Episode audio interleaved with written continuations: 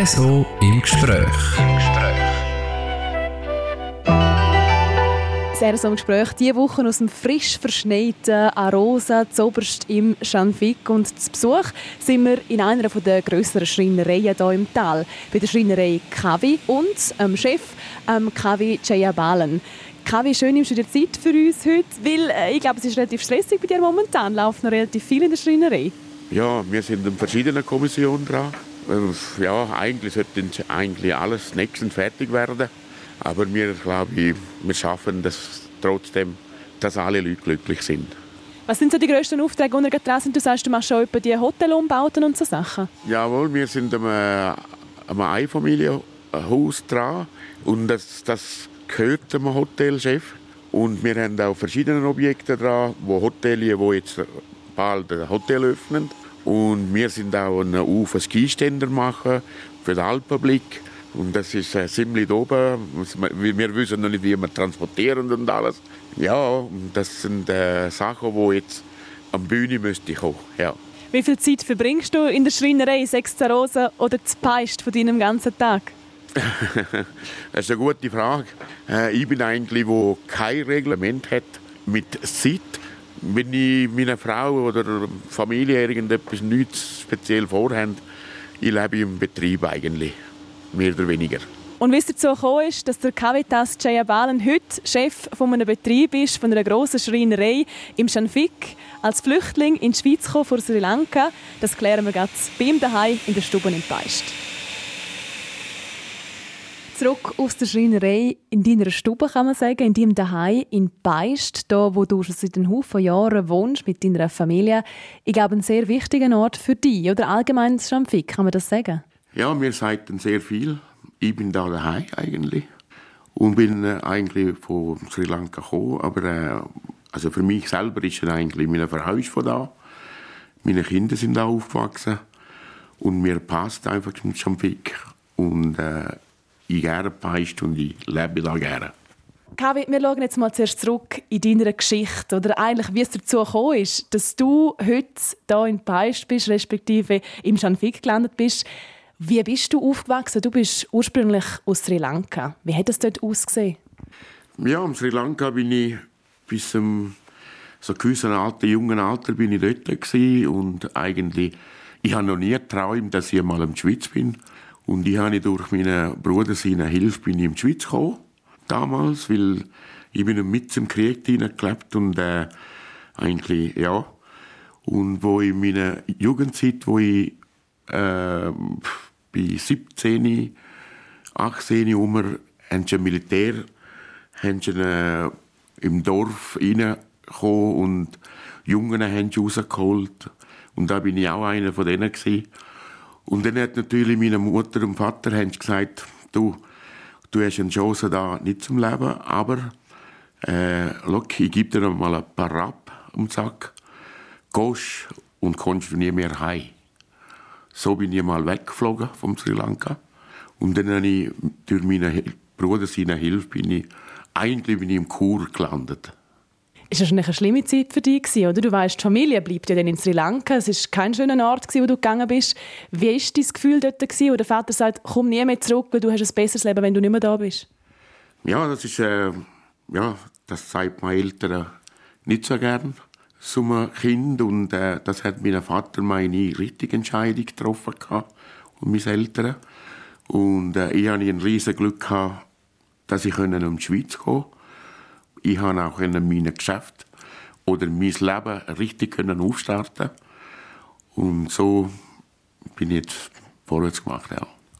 Jetzt hast du selber fünf Kinder. Heute bist du selber Vater. Was ist der grösste Unterschied, wie deine Kinder aufgewachsen sind und wie du und deine Geschwister aufgewachsen sind?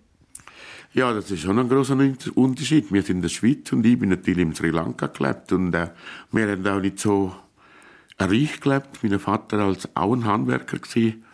Und äh, wir haben äh, ganz Minimum hätte können rausholen, aber wir haben Essen und Trinken immer gehabt und einfach nicht schön war, als der Krieg, der gekommen ist, oder? Und da haben wir den Moment, wo der Krieg angefangen hat, das ist ja lang gegangen, oder ist immer noch nicht so eine saubere Situation da unten. Und ich bin natürlich wo weggeflogen bin und meine Schwester, die, wir sind ja eine siebenköpfige Familie, auch gewesen. Und, äh, aber ich habe natürlich alle müssen liegen lassen und wegfliegen. Und zuerst bin ich eigentlich auf Indien, von Indien bin ich nachher daher gekommen. Und jetzt mittlerweile hast du da eine neue Heimat gefunden. Welchen Bezug hast du noch zu deiner alten Heimat? Bist du mal wieder drinnen Ja, wir sind, meine Frau und ich sind wir einmal, wo Kind klein waren, sind gegangen, aber nicht viel. Der Gesamthaft bin ich, in diesen 40 Jahren bin ich vielleicht dreimal drinnen oder zweimal. Und äh, schon ein bisschen anders jetzt drinnen. Und äh, meine Schwester, die habe ich auch getroffen. Und äh, gut, ist natürlich meine vier Schwestern, die leben unten. Und dort ist auch eine, die Schwester ist noch geflüchtet nach Indien. Und äh, natürlich meine eine Schwester, die ist schon lange, wo so klein war, sie ist auf Malaysia, auf Kuala Lumpur gelebt mit dem Mann. Und ein der Brüder lebt in England. Und ich bin da. Umso spezieller wahrscheinlich, als du sie dann wieder mal gesehen hast nach so Haufen Jahren, oder? Ja, ja. Wo wir mal gesehen haben, haben sie nur Freude gehabt. Aber sie haben auch ein bisschen eine Schwierigkeit gehabt, dass ich mal nur noch kurz dort war, weil ich habe fast nicht Zeit nehmen weil wir haben den Betrieb da und ich muss immer dabei sein da und so weiter. Und da haben sie, sie leben anders als wir, sie haben sehr viel Zeit und die nehmen gemütlich und sagen, ja, ja, jetzt drei Tage, bleib ich mal da, oder? Wir als Schweizer könnten wir das nicht leisten und das ist, ist jetzt so. RSO im Gespräch. Du bist deinen Weg anders gegangen als vielleicht deine Geschwister. Du bist mittlerweile in der Schweiz angekommen und hast fest Wurzeln gemacht. Hier. Ich glaube, Tradition ist etwas, was dir extrem wichtig ist, auch die Schweizer Tradition. Du bist noch in der Trachtengruppe, stimmt das? Das stimmt immer noch, ja. Und äh, meine Frau ist ja eigentlich da geboren am Peist und sie ist auch da aufgewachsen. Und wir haben eine eigene Trachtengruppe am Peist. Das leitet der Fida Gadient. Wir sind seit meiner Frau und ich sind wir sicher über 30, 35 Jahre im Trachtengruppe. Nur, sie geht immer noch tanzen und so und die haben, in letzter Zeit habe ich ein bisschen zurückgezogen, weil ich immer noch ein bisschen, ja, viel unterwegs und hast keine Lust am Abend von daheim weggehen. Wie wichtig ist dir das, dass das gleich noch weitergelebt wird, die Tradition, die Schweizer Tradition, vielleicht, wo du auch ein Teil davon sein Ja, ich finde das schön, die Tradition weiterziehen kann. Jeder Länder, ich finde auch schön von jeder Länder oder Afrika oder was ich wo, dass die die Tradition, das durchziehen, das finde ich etwas sehr Wichtiges. Und äh, ich bin auch dafür in der Schweiz, dass die Tradition top weitergeht und auch alle Leute das akzeptieren, weil das ist eine einmalige Tradition, die wir da haben. Und ähm, ich würde das auch noch unterstützen und ich würde auch gerne das mitmachen, ja. Mittlerweile bist du ein, ein Urschweizer geworden eigentlich. Aber eben, das war nicht immer so. Gewesen. Wir haben schon ein von deiner Geschichte gehört, von Sri Lanka, wie du in die Schweiz gekommen bist, zuerst auf Indien, nachher irgendwann in Chur gelandet. Magst du dich noch an deine ersten Tage in der Schweiz erinnern? Ich kann mich sehr gut erinnern, es war nur kalt. Und zuerst musste ich zuerst fast gefroren. Und dann habe ich irgendwie wieder im Asylantenheim, Turkensheim, im Leustrasse bin ich gewesen. Und äh, das war ein grosses Zimmer gewesen, mit äh, neun oder zwölf Betten sind drin. Und ich bin auch dort drin quartiert und äh, ja, manchmal sind verschiedene Ausländer als, oder Asylbewerber, so muss ich so sagen, ein paar, paar Länder Leute sind drin gehabt. Wir haben dann noch ein bisschen Kultur kennengelernt und das ist auch schön für mich. Und äh, natürlich, wir haben, ich habe natürlich kein Wort Deutsch können. Und dann, damals haben schon vom Asylantenheim aus haben schon mal gesagt, du musst anfangen Deutsch lernen. Wir hatten auch einen Lehrer gehabt. Ganz eine nette Person, der hat dann sehr Mühe gehabt, um äh, mit uns das Deutsch zu lernen. Und äh, ich bin auch eigentlich so langsam dem Deutsch reingekommen. Und äh, ja, und so bin ich als dem Asylantenheim oder? Und irgendwann hast du so ein kleines Bändchen gesehen, ein rotes, das immer wieder der Berg darauf gefahren ist und bist irgendwo an einem Tag mal in das Rosenbändchen eingestiegen. Magst du dich das auch noch erinnern? Jawohl, das stimmt. Wo ich mal am Bahnhof Chur bin oder so, habe ich immer gesehen, der rote Zug. Der fährt irgendwie da bis ein Stück weit in die Teerstraße und dann verschwindet er im Berg rein. Und mich hat immer interessiert, wo geht denn der? Und dann habe ich ja damals einen Sackrab bekommen, jede Woche irgendwie so 10 Franken oder 20 Franken damals. Ich kann mich das nicht erinnern, den Betrag. Auf jeden Fall konnte ich zweimal sparen. Mit dem sparten Geld bin ich mal eben auf Arosa rauf. Und dann bin ich mal Arosa ausgestiegen. Und dann habe ich gedacht, jetzt laufe ich mal richtig Kulmseite, innen Arosa-Seite. Bis zum Kulm hochgelaufen. Und dann bin ich von anderer Richtung oben ab, hinter dem Bahnhof abgelaufen. Dort bin ich mal an eine Schreinerei hergekommen. Das war um 1984. Und dort hast du gedacht, das kommt dir bekannt vor, noch von Sri Lanka her. Dein Vater hat selber auch Holzarbeiten gemacht. Hast du gedacht, da gehe ich mal klopfen, vielleicht hat jemand einen Job für mich?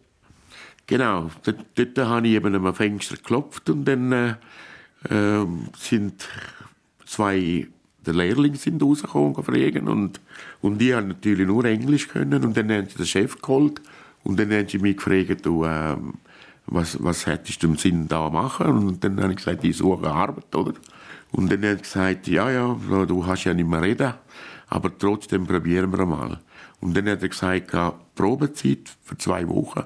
Dann bin ich ziemlich genau zehn Jahre bei ihm gewesen. Er hat gesagt, ich könnte die behalten. Und das mit der Sprache ist dann auch relativ geschwindhaft gekommen, oder wie ist das gegangen? Ja, die Zeit war noch speziell. Ich habe sehr, sehr wenig Geld verdient oder kleineren Lohn gehabt, muss ich ja so sagen. Ich konnte eigentlich die Wohnung nicht zahlen in Rosa. Oder das war ein kleines Studio. Vom Bergbahn nach Rosa haben sie dann so ein Studio vermietet. Aber äh, auch dann ist es für mich damals sehr teuer gewesen, weil ich einen sehr kleinen Lohn hatte. Und dann habe ich mal einen Mitarbeiter gefragt. Er ist der Nachbar im Peist bei mir jetzt mittlerweile. Und er hat gesagt, ja, komm mal mit mir, Peist. Vielleicht habe ich etwas für dich Kleines. Dann bin ich mal im Peist gekommen. Das war um 86 Und dann bin ich im Peist, bin ich gekommen und sie haben mir noch ein kleines Zimmer gegeben und haben gesagt, du möchtest mit uns nur 300 Stutz zahlen. Und da kannst du auch Nachtessen bei uns und du kannst auch bei uns leben und so. Und das hat mir dann ein bisschen Klick gemacht und ich konnte ja dort können, bisschen, sagen wir mal, können normal können leben damals. Ja. Quasi eine neue Familie kriegt du das dann auch, oder? Auch der Mitarbeiter, der ihn wie auch quasi als eigenes Familienmitglied aufgenommen hat? Ja, das ist heute noch so. Die Familie sind Nachbarn bei mir und sie sind wie meine Eltern. Und ihre Kinder, sie haben drei Kinder, die drei Kinder wie bei meiner Schwester. Wir sind viel zusammen, wir können immer etwas miteinander reden und, und bringen. Ich finde es wunderschön, dass ich auch so eine kleine Familie da habe. Wunderbar, du bist eigentlich dann angekommen bei einer kleinen neuen Familie, aber in Beist, also wieder ein neuer Ort, wieder eine neue Umgebung, neue Leute. Wie haben sie eigentlich reagiert, wo du auf einmal der Neue im Dorf bist?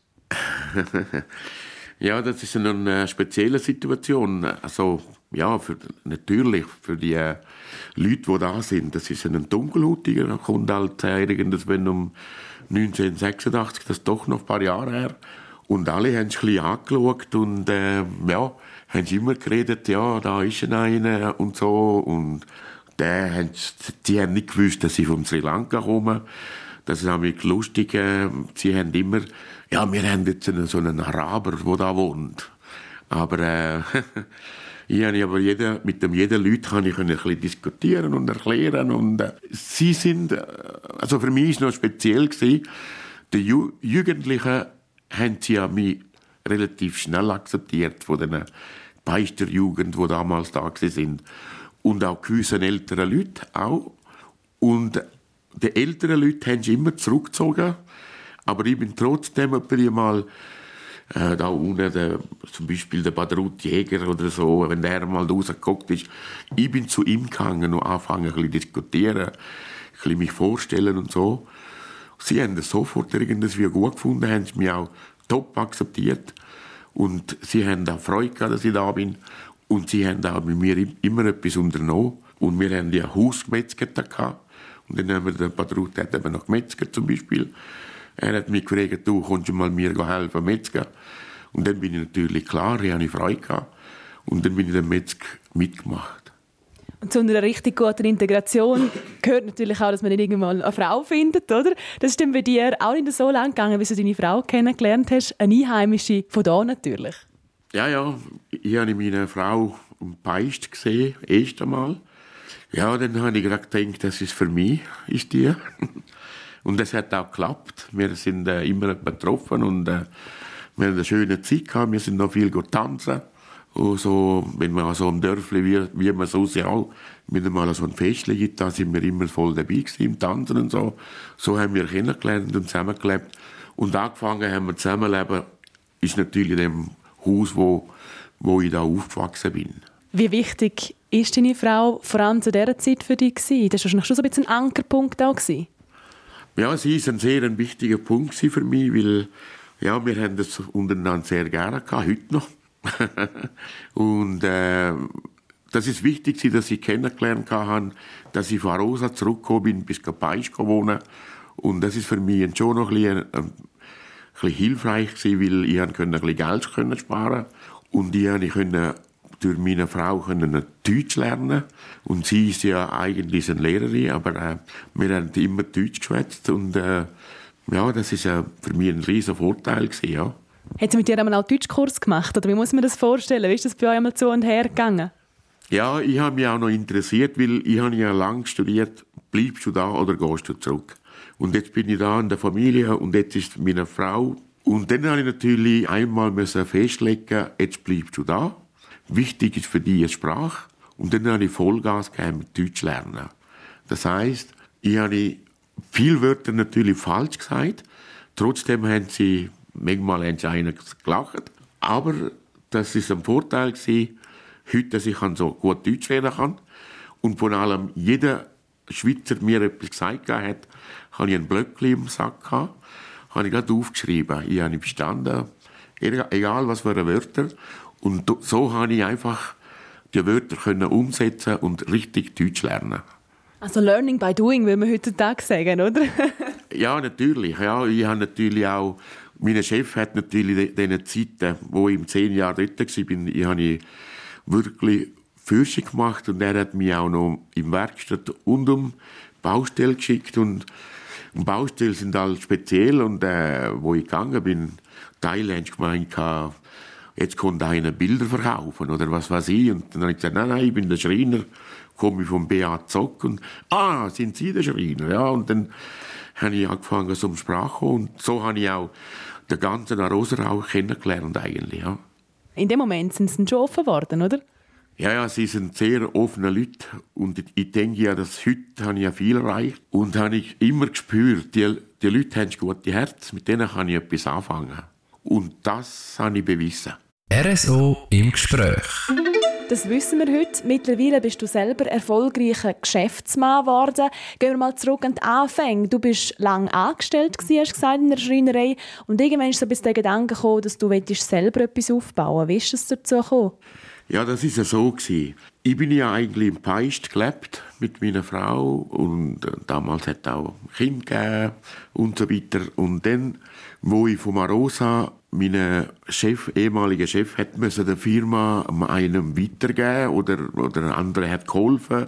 Das noch ein bisschen kompliziert angefangen hat, habe ich gedacht, jetzt muss ich da langsam weg. Ich finde mich nicht so wohl. Dann bin ich eben an dem Peis mit der Frau geredet und so und dann habe ich einfach gesagt, ja komm, wir machen da mal etwas. Für die Weihnacht mehr ein paar Sachen und verkaufen wir das, oder? So haben wir, habe ich im Peist um einen gefragt, du, äh, der Stahl, was machst du mit dem? Und er hat gesagt, ja, den brauche ich nicht. Kuhstall, Hennenstall, Heustall gewesen. Und dann habe ich dort probiert, langsam anfangen einrichten, ein bisschen Auftrag annehmen und Einmalbetrieb. Und so habe ich gestartet. Wie wichtig war die Unterstützung auch vom Dorf? Ich meine, du hast angefangen mit irgendwelchen Dekosachen für den Weihnachtsmarkt, hast gesagt. Jetzt machen die ganze Küchen und Umbauten. Ja, ja, natürlich. Und dann, dann habe ich natürlich so gestartet äh, als ein Kleinbetrieb und dann habe ich immer geschaut und dann hat ein oder andere, ich habe ja gesagt, die Schweizer sind nette Leute. Und zum Beispiel im Langwies hat einer ein Haus gebaut und dann hat gesagt, du könntest das und die machen. Und so habe ich immer ein bisschen mehr Auftrag reinkommen und das ist nicht nur Weihnacht mehr sondern ich habe verschiedene Sachen schon angefangen liefern und machen. Und ich hatte nur einen PW, kein Lieferwagen, kein Büssel, nichts. Und so habe ich angefangen. Und dann habe ich immer langsam ein aufbauen. Ich habe gespürt, die Leute haben mich gern. Und wir haben auch einen sehr eine gute Qualität können liefern, damals schon. So ist der Betrieb einmal Betrieb und dann zweimal Betrieb und dreimal Betrieb und fünfmal Betrieb. Und die Firma ist nachher weitergewachsen. Du hast dann eigentlich ein Angebot gekriegt, von Arosa, zum dort eine Schreinerei übernehmen. Bist aber nicht begeistert am Anfang? Nein, ist eigentlich, ich bin ja eigentlich auch im gewissen Alter gewesen. Äh, ja, noch nicht so alt, aber ich meine, gewissen Alter gewesen, aber ich habe nicht gedacht, ja, ich muss, ich habe ja keine Karte, keinen Nachfolger und dann tue ich natürlich Kaiser, äh, dort jetzt oben etwas Größeres übernehmen. Die habe ich in dem kleinen Betrieb gleich weitergeschafft und das hat funktioniert, oder?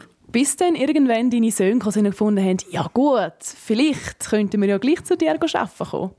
Ja, ja, meine, meine Junioren sind selber mal so Beratung gegangen und hören, was da gibt und so weiter. Und sie haben ja ein bisschen Hockey gespielt, beide. Und, äh, und jetzt, nur plötzlich, haben sie mal eben noch ein bisschen studiert und in die Firma reingekommen. Und dann haben wir langsam gestartet. Wo sie gekommen sind, habe ich so Freude gehabt. Ich habe sicher etwa noch zwei Monate, drei Monate nicht können schlafen. Laut Freude, dass sie gesagt haben, sie kommen langsam in die Firma rein. Und dann ist natürlich auch der Gedanke gekommen, dass man expandieren könnte. Und dann ist natürlich das Angebot dir wieder Zink von Rosa oben. Ja, ja, und nachher ist natürlich das, das Ganze ein bisschen äh, anders ausgesehen. Und wenn die Nachfolger kommt und dann können die ja noch etwas anreisen und dann ist es eben noch damals, wo ich angefangen habe zu arbeiten, von dem Zock oder äh, exekutiven, die, das ein, äh, das ein deutscher Herr gewesen, die Firma hat, mit ihm nochmal auf den Kontakt. Und dann hat er gesagt, ja, er, er hätte gern mir nur die Firma vermieten, quasi. Aber ich habe gesagt, mieten will ich nicht. Wenn etwas ist, ich kaufe die alles. Die Liegenschaft mit, mit dem Schreinerei zusammen. Und das du dann auch gemacht? Ja, das hat gelungen. Und wir haben ich glaube, um 2019 ist es so weit gekommen und dann bin ich gerade noch mal zehn Jahre jünger geworden, bin ich auf der Sek und dann habe ich das angereist. Natürlich auch mit dem Backup von deinen Junioren, wo du weißt, die steigen in die Firma ein, werden die unterstützen. Mittlerweile sind sie auch Schreiner bei dir in der Firma. Du hast gesagt, die Erleichterung ist natürlich riesig, als du erfahren hast, dass sie einsteigen wollen. Wahrscheinlich auch der Stolz, oder? Ja, ja, ich habe einen riesen Stolz, weil ich habe ja mit nichts angefangen, eigentlich, der Schreinerei aufzubauen. Das hat mir natürlich auch äh, ja, ein bisschen speziell gedacht. Die haben das nie gedacht an meine Jungen, dass sie noch wirklich kommen. Wo das gesagt haben, ich bin sicher wirklich wie 20 Jahre jünger geworden. Und dann bin ich voll, dann habe ich die Firma Zock damals, das war immer noch Zock, das ist ein Riesenbetrieb. Wir haben wirklich auch noch recht müssen, das ist ein bisschen, ein bisschen richtig im Loch abgegeben, dass die Firma nicht so gut gelaufen. Und da haben wir noch mal relativ recht viel investiert. Und jetzt haben wir frisch aufgestartet. Drei Jahre läuft mit den Junioren. Und ich habe natürlich ein riesiges Glück. Ich habe drei meiner eigenen Sonnenmann, die in die Firma einsteigen. Oder sind schon. Und dann natürlich meine Goethe-Bub, wo ich aufgewachsen bin, als dem Haus, wo der drinnen ist. Der ist mein Goethe-Bub, der ist auch Schreiner gelernt. Die machen top. Klar, ich muss natürlich in der alten Karriere, ich muss hinterstehen, immer. Wie schwierig fällt dir das, um das irgendwie, jetzt wird es immer klarer, oder, dass du irgendwann dich kannst zurückziehen den Junioren die Schreinerei übergeben. Wie schwierig ist das für dich? Ja, das ist nicht so schwierig. Ich hätte die liebsten Gäste schon abgegeben. Aber das Problem ist, sie sind noch jung, sie müssen noch viel lernen. Und sie haben das auch gewünscht. Ich finde ja schön, sie sind nicht einfach gekommen und haben gesagt, du kannst jetzt gehen, Daddy, wir machen weiter. Weil sie wünschen, dass ich immer dabei bin dass es noch so vorwärts geht. Aber sie sind jetzt am richtigen Weg. Einer schafft bei mir, der Nando schafft bei mir im Büro und der André und Dario arbeiten als Schreiner in Narosa. Mein Götti-Bub, er ist auch, er hat eine Ausbildung gemacht als Schreiner und er ist auch da oben und das, ähm, ja, das lichtert mich noch schon noch selber viel, aber noch bin ich schon noch intensiv im Firma am Arbeiten, ja. Wenn noch, ich sage jetzt einmal, fünf bis zehn Jahre mit mir mitkutschieren, dann können sie das. Ich bin überzeugt. Eine grosse Erfolgsgeschichte, also, wo du darauf zurückschauen kannst, wie du als Flüchtling in die Schweiz gekommen bist und jetzt das erfolgreiches Geschäft kannst an die nächste Generation weitergeben. Wir wünschen dir und deiner Familie alles Gute. Danke, Kavi, hast du dir Zeit genommen und hast uns auch mitgenommen in deine Geschichte und deinen Weg hierher ins Schamfik. Danke vielmals. Danke dir. RSO im Gespräch. Das war sehr so ein Gespräch aus dem Schamfik, aus der Stube vom Cavitas Jaya Balen, besser bekannt als Kavi, einem Schreiner aus Beist und Arosa. Die ganze Sendung mit ihm könnt ihr auch gerne nochmal nachlesen, online unter südostschweiz.ch slash Sendungen. Am Mikrofon war Adrian Kretli.